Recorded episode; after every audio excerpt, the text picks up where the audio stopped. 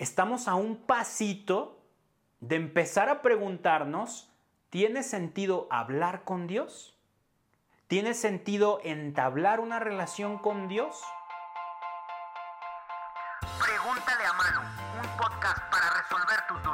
¿Qué tal familia peregrina? Bienvenidos a este nuevo episodio de Pregúntale a Manu. Veníamos con un ritmo súper, súper sabroso de estar publicando cada lunes, pero se nos vinieron un montón de compromisos nuevos en la agenda, eh, nuevos trabajos, nuevos proyectos. Entonces, la verdad, sopesamos y si queríamos estarles entregando un producto de la calidad que ustedes se merecen, eh, teníamos que tomar una decisión. Ya no nos ajustaba el tiempo, entonces optamos por, por lo menos en cierta temporada, vamos a estar publicando cada 15 días. Lamentamos tener que hacer este espacio, de verdad nos encanta estar con ustedes cada semana, pero hay muchas cosas que hacer, el tiempo no nos da, hay mucho que compartir, así es que creemos que este formato quincenal nos va a ayudar a todos, a nosotros a hacer un mejor trabajo y a ustedes a recibir un producto de la calidad que se merecen.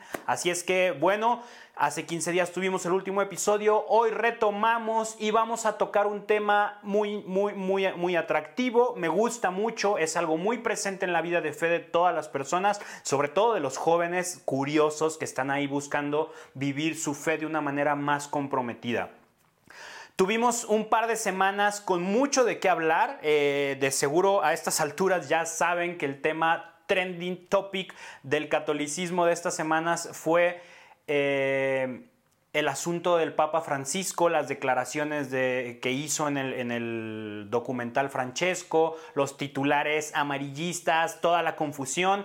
Y claro, era un tema muy atractivo, pero decidimos no abordarlo aquí en el podcast porque ya hay demasiada información. Hay muchos videos aclarando qué se dijo, qué no se dijo, por qué se dijo, por qué no se dijo, a qué se refería, a qué no se refería, qué dice la iglesia, qué no dice la iglesia, bla, bla, bla, bla, bla. Entonces dijimos, no queremos ser uno más que ponga su granito de arena en esta enorme confusión que para muchos fue una gran confusión, para otros fue muy claro, pero ya no quisimos abordar. Hay mucho contenido que explica muy bien las cosas. En lo personal recomendamos un video que está en YouTube en el canal del CISAB, C-I-S-A-B chica o doble eh, este, V para los que nos escuchan allá en España. Y es un video que, que grabó el doctor eh, Rodrigo Guerrero, si no me equivoco del, del nombre, una disculpa si sí me equivoqué. Es muy buen video, muy buena explicación y aclara todos los puntos necesarios. Teniendo contenido como ese, no vimos necesario nosotros abordar nuevamente este tema y sobre todo porque ya pasaron varios días. Así es que vamos a concentrarnos en la lista de preguntas que ya tenemos programada porque son muchísimas. Nos han hecho llegar muchas preguntas por todos lados, eh, WhatsApp, eh, inbox de Facebook. Eh, DM en, Instagram, en todos lados nos están preguntando cosas y esto nos pone súper contentos porque nos da un montón de material con que trabajar. Así es que sin perder más tiempo en introducciones larguísimas, la pregunta que vamos a abordar el día de hoy es la siguiente. ¿Tiene sentido pedirle cosas a Dios? ¿Es útil? ¿Es necesario? ¿Es bueno? ¿Es malo? ¿Sirve de algo? ¿Es un estorbo? ¿Qué onda con todo esto de pedirle cosas a Dios? Vamos a abordar este asunto. Me emociona mucho porque esta pregunta me ha llegado en distintos formatos, en, preguntas similares, pero, pero que, a final de cuentas aterrizan en esta, en esta pregunta. ¿Tiene sentido pedirle cosas a Dios? Pero también me emociona porque la pregunta o las preguntas me han llegado de dos frentes distintos. Por un lado, me lo han preguntado personas creyentes, comprometidas con su fe, que buscan vivirla de una manera más, más, más consciente y más comprometida. Pero por otro lado, también me lo han preguntado personas no creyentes, ateos, agnósticos, que dicen, pues no, no tiene sentido, ¿no? Más allá de que no creen en, Dios o que no están convencidos de su existencia, eh, más allá de eso, que no tendría sentido pedirle algo a alguien que no, que no crees que exista, hay otras dudas que ya iremos desmenuzando eh, aquí en el episodio, pero bueno, son dos frentes muy distintos que se preguntan lo mismo y eso a mí me encanta. Y antes de continuar, les quiero compartir una anécdota de mi vida, de mi infancia. No es una anécdota para reír, no es una anécdota de esas chistosas, jocosas que me gusta compartir, pero, pero quise aprovechar, quise aprovechar la oportunidad para englobar esta vivencia que está súper relacionada con esta pregunta. Eh, más o menos cuando tenía 5 o 6 años, mis papás se, se separaron por primera vez y eh, pues mi madre, mi hermano mayor mi hermana menor y yo nos fuimos a vivir a casa de mis abuelos. Podría sonar como algo triste y dramático, pero la verdad es que fue algo muy bonito porque pasé de tener una sola mamá a tener como cinco o seis. Este, mi abuelo era genial, mi abuela súper, súper eh, atenta con nosotros. Tenía, mi madre es la mayor de todos ellos y nos tuvo muy joven, a los 27 ya, ya, ya nos tenía los tres. Entonces de ahí para abajo mis otras tres tías y mi tío, eh, pues muy jóvenes, nos recibieron muy chicos y, nos cuidaban primero uno, luego el otro, nos ayudaban con las tareas, nos llevaban a pasear, o sea, fue una, fue una experiencia muy bonita en muchos sentidos, pero también muy, muy fea, muy triste en otros, porque pues a final de cuentas, por más que tengas una gran familia, pues extrañas vivir con tu papá, vivir con tus papás juntos, ¿no? Fue algo difícil. Entonces, a lo que voy es que en esa etapa en la que viví con mis abuelos, eh, no recuerdo si fueron años, meses, semanas o solo días, pero hubo una etapa dentro de esa misma etapa en la que en las noches yo me ponía a orar y a rezar pidiéndole a Dios, muy consciente, que, que volviera a juntar a mis papás.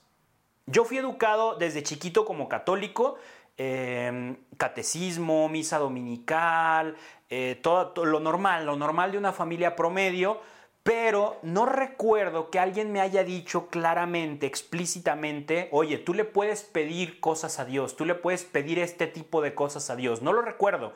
Y me impacta mucho y me gusta recordar esto, esta anécdota, porque a la fecha conozco gente, tanto creyente como no creyente, que no sabe o no sabía que se le puede pedir cosas a Dios. Entonces, si es, es algo quizá no tan común, pero se da que haya gente que a estas alturas de su vida no sepa que le puede pedir cosas a Dios, me llama la atención que yo con tan pocos años de vida deduje que sí se le podía pedir, porque de verdad no recuerdo que alguien me lo haya enseñado. A lo mejor fue una deducción lógica de, bueno, si Dios creó el mundo, pues claro que puede concederme algún favorcito más pequeño, ¿no?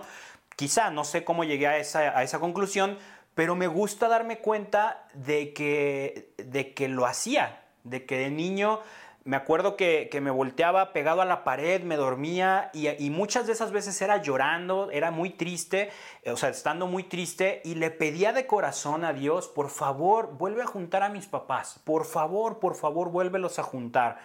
Con el tiempo pasaron creo que dos, tres años, no recuerdo claramente, se volvieron a juntar, nos volvimos a ir a vivir juntos, todos, y padre, y yo feliz de la vida, y wow, Dios me cumplió mi, mi, deseo, ¿no? Pasan los años y en mi adolescencia eh, paso los peores años de mi vida, de, verdad, muy difíciles, muy dolorosos, literalmente una adolescencia durante varios años y, y, mi relación con mi papá era nefasta, la de mi hermano con él también nefasta, de verdad fue algo muy, muy, muy pesado de vivir hasta que se separan definitivamente se divorcian y, bueno, las cosas se relajan un poco con el tiempo, ¿no? Pero todo esto me dejó mi primer gran aprendizaje vivo de la fe, de, de entender que si le pides a Dios te cumple y de entender que hay que aprender a pedirle cosas. Obviamente no lo veo como que Dios dijo, ah, me lo pides, pues vas a ver y te friegas, porque ese no era mi plan. No, no, no, no lo veo en ese sentido, pero yo le doy la interpretación de decir, Mira, le pedí que los juntara, los juntó y pasé los peores años de mi vida. Así es que aprendí a pedirle las cosas a Dios. Aprendí que, que si le pido con fe me lo cumple y aprendí a no pedirle todo lo que yo creo que quiero. Pero bueno, ya iremos entrando más a fondo con todo esto. Ya dejando atrás las anécdotas de mi infancia, eh, me gustaría que nos preguntáramos, antes de preguntarnos, ¿tiene sentido pedirle cosas a Dios? Que nos preguntemos algo un poco más trascendente. Preguntémonos si Dios tiene la capacidad de hacer cualquier cosa. Porque si no tiene la capacidad de hacer cualquier cosa, entonces no tiene sentido preguntarnos si le podemos pedir cualquier cosa. Dentro del cristianismo, de, la fe cristiana, nosotros entendemos y sabemos que Dios es omnipotente. ¿Qué quiere decir esto? Que todo lo puede. Es perfecto y todo lo puede. Sobre este concepto, el padre Loring, que era todo un crack jesuita que, que ya falleció hace pocos años, descansa en paz, tiene un libro que se llama Para Salvarte y en él explica, Dios tiene todas las perfecciones posibles en grado infinito y no puede tener ningún defecto, si no, no sería Dios. Y continúa, el ser omniperfecto es inmutable, o sea que no puede cambiar. Todo ser que cambia o se mueve es carente de algo de esa nueva modalidad a la que se mueve. Dios, como posee por naturaleza la plenitud de la existencia, no puede crecer. Es por tanto infinito. En otras palabras, podemos decir que si Dios pudiera mejorar algún aspecto de Él mismo, entonces no sería Dios. En eso consiste su omniperfección. Todo lo puede, todo lo sabe, todo lo ve, está en todos lados. Ahora, en el caso que estamos abordando de si puede o no puede hacer todo, el padre Loring dice, Dios puede hacer todo lo que no es contradictorio. Y para ilustrar esta idea utiliza un ejemplo muy sencillo. Dios no puede crear un círculo cuadrado, porque al hacer cuadrado al círculo deja de ser círculo. Eso sería un absurdo y Dios no hace absurdos. Esta idea de Dios no hace absurdos nos va a ayudar muchísimo al rato que estemos tocando el punto de qué pedirle y qué no pedirle a Dios. Ahora, pasando al punto desde la perspectiva de los no creyentes, varios amigos me han planteado la idea de que e, el argumento de que los creyentes nos excusamos en todo este asunto de pedirle cosas a Dios para no luchar por nuestras metas, para no esforzarnos, para no comprometernos. Ese es su argumento para decir, no tiene sentido pedirle cosas al Dios en el que ustedes creen, porque es más bien un pretexto para ser mediocres. Suena fuerte, pero realmente creo que sí existe esa posibilidad. Yo creo que muchos cristianos sí caemos en ese error de decir, bueno, yo le voy a pedir a Dios. Si me lo cumple es porque quiere y si no sucede es porque Dios no quiso. Y creo que no va por ahí. Creo que nuestro compromiso con nuestras metas, con nuestras misiones, con nuestros llamados y, con lo que deseamos en nuestro corazón, no lo podemos sujetar a decir simplemente, pues yo lo pido y si, y si pasa es porque Dios quiso y si no pasa es porque no. No, creo que no va por ahí.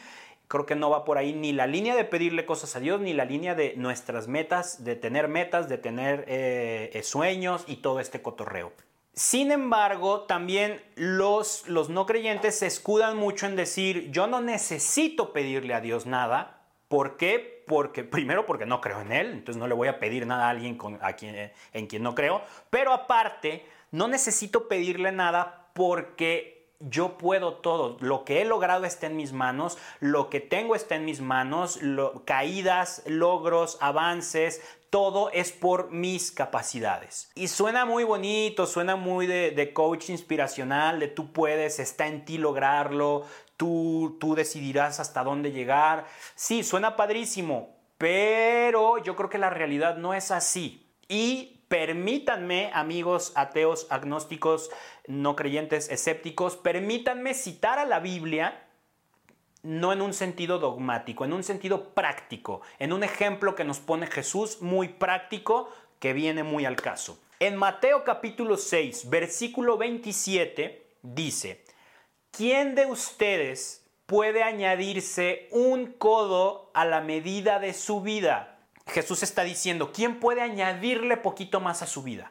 ¿Quién? ¿Quién puede decidir que mañana va a seguir viviendo? Podemos decidir cuándo terminar con nuestra vida. Y, a mi parecer creo que es algo que no nos corresponde decidir, pero Dios nos ha dado tanta libertad que hasta eso podemos decidir, cuándo terminar nuestra vida o la vida de alguien más. No nos correspondería, pero podemos. Sin embargo, no podemos decidir si vamos a seguir viviendo mañana o no.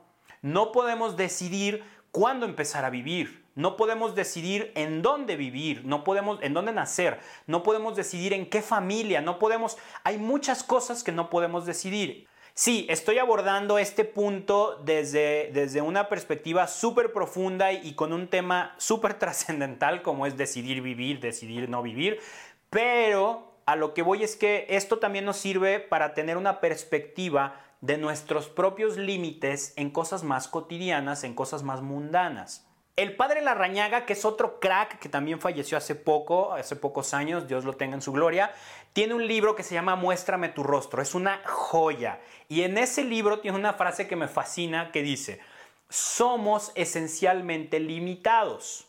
Los sueños de omnipotencia son destellos de insensatez y fósiles de la infancia. Está súper bonito ese término, fósiles de la infancia. Me gusta mucho ese término, fósiles de la infancia, porque cuando somos niños no tenemos conciencia de nuestros límites. Varias cicatrices en mi cuerpo dan testimonio de eso. Eh, vivimos creyendo que podemos hacer todo, que podemos lograr todo. A lo mejor no conscientemente, a lo mejor no decimos, oh, yo lo puedo, yo puedo hacer todo. No, simplemente lo damos por hecho. Y poco a poco vamos descubriendo nuestros límites como seres humanos. Puedes descubrir un límite cuando dices, quiero comer más de esa nieve y resulta que ya estás lleno, ya no puedes más y por primera vez no puedes seguir comiendo y descubres un límite, ¿no? O descubres que no puedes volar porque las cazuelas que traes en tus brazos no funcionaron cuando saltaste de la barda y te raspaste todas las rodillas, te torciste el tobillo o, quién sabe qué más pasó. Y descubres que tienes el límite de no poder volar. Y poco a poco la vida se va dedicando a demostrarte tus límites. Sin embargo, hay gente que se aferra a pensar que todo lo puede, que no necesita de nadie más para lograr lo que, lo que quiere lograr y con su perdón, pero es la verdad, para los creyentes es más fácil abordar este tema, afrontar esto. ¿Por qué? Porque tenemos el consuelo de que creemos en un Dios omnipotente al cual le podemos pedir un montón de cosas y entonces el darnos cuenta y asumir nuestra limitante, asumir nuestra existencia limitada, no nos genera tanto conflicto. ¿Por qué? Pues porque decimos, sí, yo soy imperfecto, yo soy limitado, yo no puedo todo, pero tengo un Dios que puede todo al cual se lo puedo pedir. Entonces ahí tenemos ese as bajo la manga que nos ayuda a asimilar nuestra existencia imperfecta. Pero es verdad y nadie puede negar que hay muchos creyentes que se escudan en esta cuestión de pedirle a Dios para no comprometerse y para no esforzarse. Y ahí, ojo, ojo, San Agustín desde el siglo 3 o 4 lo dejó muy claro con esta frase. Ora como si todo dependiera de Dios y trabaja como si todo dependiera de ti. Confía como si todo dependa de Él y trabaja como si todo dependa de ti. Ese es el binomio que los católicos, que los cristianos, que los creyentes debemos de asumir como estilo de vida no debemos de caer ni en el extremo de decir yo no necesito de Dios, yo lo puedo todo, ni en el extremo de Dios se encargará de todo, yo no voy a hacer nada. No, ahí hay un equilibrio necesario que debemos de poner en práctica. Ahora, abordando el tema desde la perspectiva de los creyentes, un amigo me decía hace poco, ¿por qué pedirle cosas a Dios, Manu? ¿Eso no sería como querer ir en contra de sus planes o desconfiar de lo que Él mismo ya tiene preparado para nosotros? Y esa pregunta se me hizo bien bonita porque su, preocupación es honesta. Él no quiere interferir en los planes de Dios. No tiene conflicto, pero no quiere interferir. Entonces es una pregunta muy honesta y, y me gustó mucho escucharla. Y esta última vez que me la hizo este cuate, se la compartí a un amigo sacerdote, a mi guía espiritual, y, me dijo algo bastante fuerte y que yo no había tenido en cuenta, no lo había visto, pero tenía mucha razón.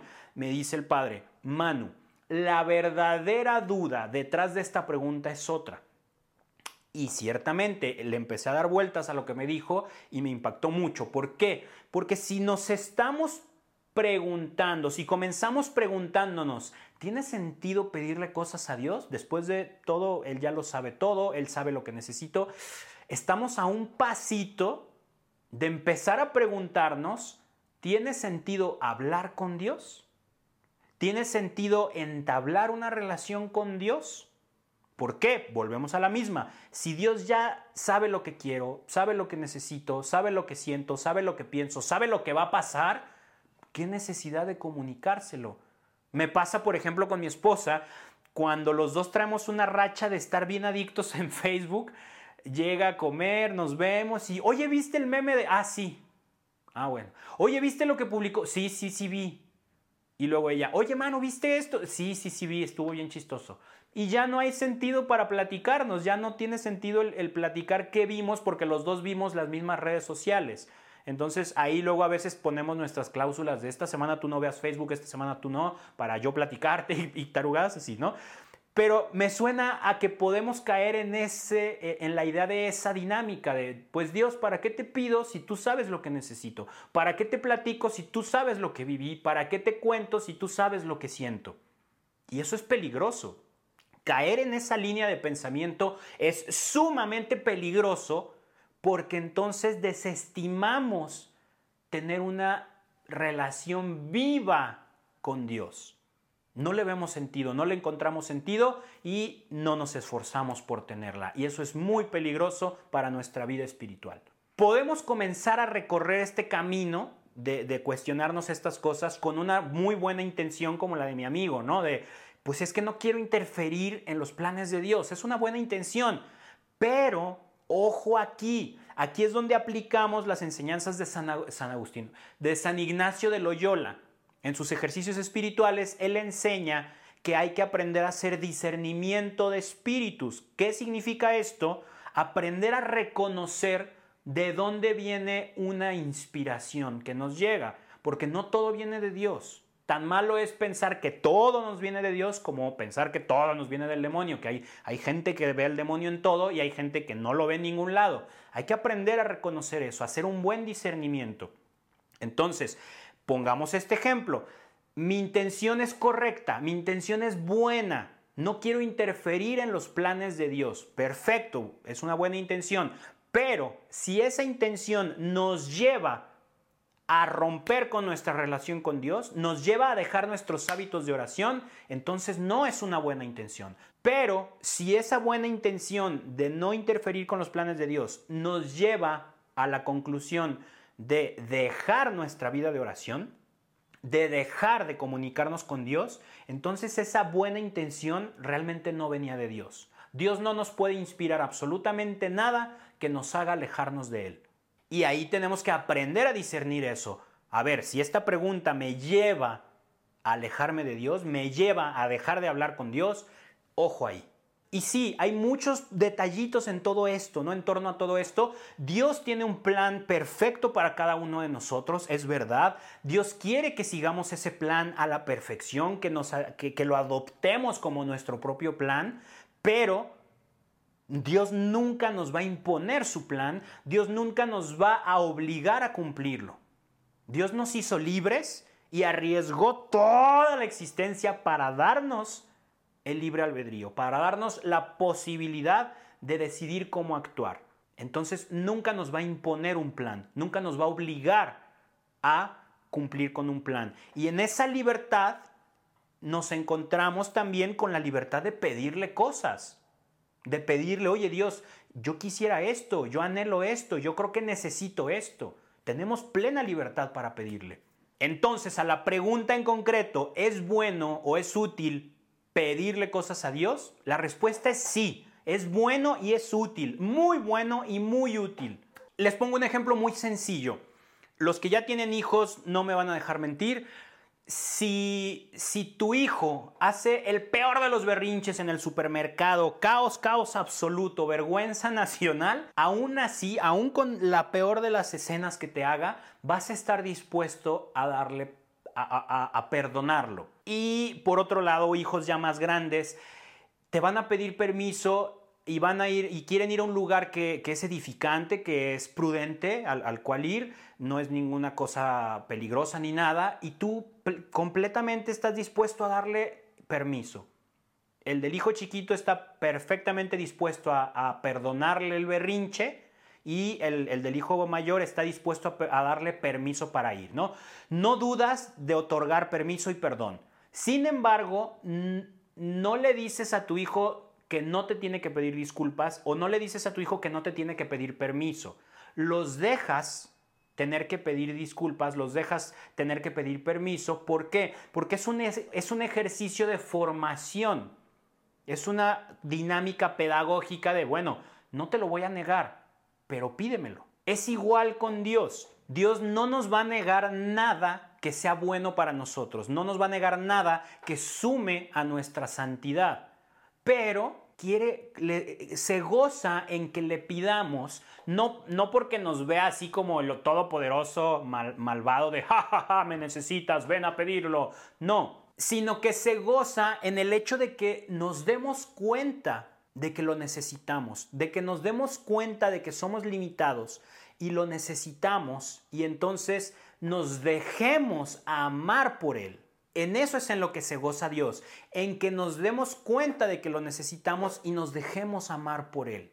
Él como Padre amoroso siempre está con los brazos y los oídos abiertos, expectante, esperando que lleguemos a su presencia, que lleguemos, que lo busquemos y le pidamos lo que creemos necesario para nosotros. Si nos lo cumple o no, ya es otra cosa, pero que tengamos esa confianza de acercarnos y decirle, oye papá, yo necesito esto, yo quiero esto. Y sobre eso Jesús nos dejó un ejemplo clarísimo en la oración del huerto de Getsemaní. Jesús estaba en el momento, en el punto más estresante y doloroso de su vida hasta ese momento.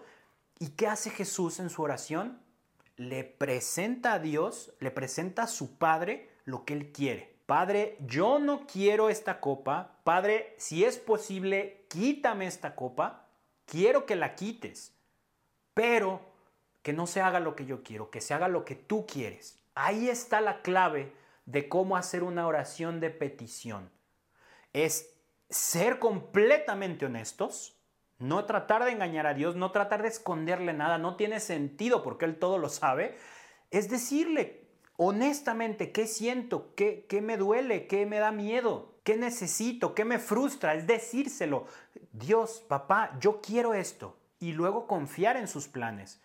Yo quiero esto, pero que suceda lo que tú quieres. Así nos enseñó Jesús, así funciona y así es la mejor manera de hacerlo. Y si este ejemplo no fuera suficiente, todavía tenemos el otro ejemplo de Jesús en el que Él mismo nos enseña y nos pide que pidamos a Dios. Nos enseña la oración del Padre Nuestro, que es un concentrado de siete peticiones, y nos dice, así es como deben orar. Y nos enseña a pedirle a Dios. En otra ocasión también lo dice, pidan y se les dará. En todo momento Jesús nos enseña a ponernos en manos de Dios y a pedirle lo que necesitamos. Entonces, si Dios nos enseña a pedirle, si Dios nos pide que le pidamos, algún sentido tiene hacerlo. Si todavía tienes esa duda de que ¿Tiene sentido o no pedirle cosas a Dios? Recuerda esto, Dios nos enseñó a pedirle y Dios nos pidió que le pidiéramos. Tengamos presente esto y aprenderemos hacer este ejercicio de humildad de decir, a ver, yo no puedo todo, hay cosas que mi corazón anhela, que mi ser busca y no están al alcance de mis manos, entonces tengo a un Dios a quien pedirle. Tengo a un Dios en quien ponerme en quién confiar y a quién expresarle mis necesidades. Decía Santa Teresita del Niño Jesús, otra super mega crack a la cual admiro y me encanta leer, eh, decía, qué grande es pues el poder de la oración. Se diría que es como una reina que en todo momento tiene acceso libre al rey y que puede alcanzar todo lo que quiere. Ese es el gran poder y alcance de la oración. Y si hacemos de ella un hábito en nuestra vida, entonces vamos a estar fortaleciendo nuestra confianza en Dios, nuestro discernimiento y todo esto nos va a ayudar a crecer en la fe. Esto, esta conclusión se deduce de las palabras de Jesús en Marco 11:24 que dice, por eso os digo, todo lo que pidiereis orando, creed que lo obtuvisteis ya y se os dará. Y a esto le podemos sumar las palabras de San Juan Damasceno, doctor de la iglesia, expresándose sobre lo que es la oración. Y dice, la oración es la elevación del alma hacia Dios o la petición a Dios de bienes convenientes. Ojo aquí, bienes convenientes. O sea que si pedimos a Dios con verdadera fe, como dice Jesús, y lo que pedimos es bueno para nosotros, entonces Dios nos lo va a otorgar. Con plena confianza podemos hacerlo. Si lo pedimos con fe y si lo que pedimos es bueno para nosotros. Y si lo que pedimos es malo o no es edificante, entonces Dios nos va a ayudar a entender y a comprender que estamos mejor sin eso que en el momento estamos anhelando. Si pides con fe, Dios te va a responder. Si es bueno, te lo da. Si es malo, te va a hacer entender que es malo. Y bueno, hay muchísimo que decir al respecto, pero creo que con todo lo que ya compartimos queda muy claro el punto de si es bueno o no, si es útil o no pedirle cosas a Dios. Si después de todo esto sigues dudando, hazte esta pregunta. ¿Quién se beneficia más de que tu relación con Dios se quede en silencio? Y bueno, ya saben, si nos escuchan en iTunes, por favor, déjenos una calificación ahí, cinco estrellas, un comentario. Eso nos ayuda mucho a crecer eh, el proyecto. Si nos escuchan o nos ven en YouTube, déjenos un enorme like, suscríbanse al canal, comenten ahí qué les pareció este capítulo, este episodio. Si nos escuchan en Spotify, pues no hagan nada. Spotify no nos deja hacer nada, pero bueno, ahí está padrísimo. Compártanlo en sus redes, yo qué sé. Eh, y pues ahí estamos. Seguimos trabajando, ya saben, si tienen una duda sobre el catolicismo, si quieren preguntar, oye Manu, ¿por qué hacemos esto? ¿Por qué no hacemos esto? ¿Por qué el Papa dijo? ¿Por qué el Papa no dijo? ¿Por qué nos ponemos eh, ceniza en la frente? ¿Por qué hay vacaciones estos días? Lo que se te ocurra del catolicismo, métanse a manucasten.com diagonal, pregúntale a Manu y ahí hay un formulario de contacto. Ahí pones tu nombre, pones tu correo y me mandas la pregunta. Y en cuanto llegue, yo pongo a todo mi equipo de trabajo a buscar respuestas, leer libros, meterse a internet, preguntarle a sacerdotes, cuestionar a todo el mundo para conseguir la mejor respuesta a tu pregunta. Y entonces grabar un podcast, grabar un video, editarlo, subirlo y que tú estés tranquilo con una duda menos en la vida. Yo soy Manu Casten, muchísimas gracias. Me encomiendo a sus oraciones. Tengan por seguro que ustedes van a estar en las mías. Que tengan un muy buen resto de semana y que Dios los bendiga. Gracias.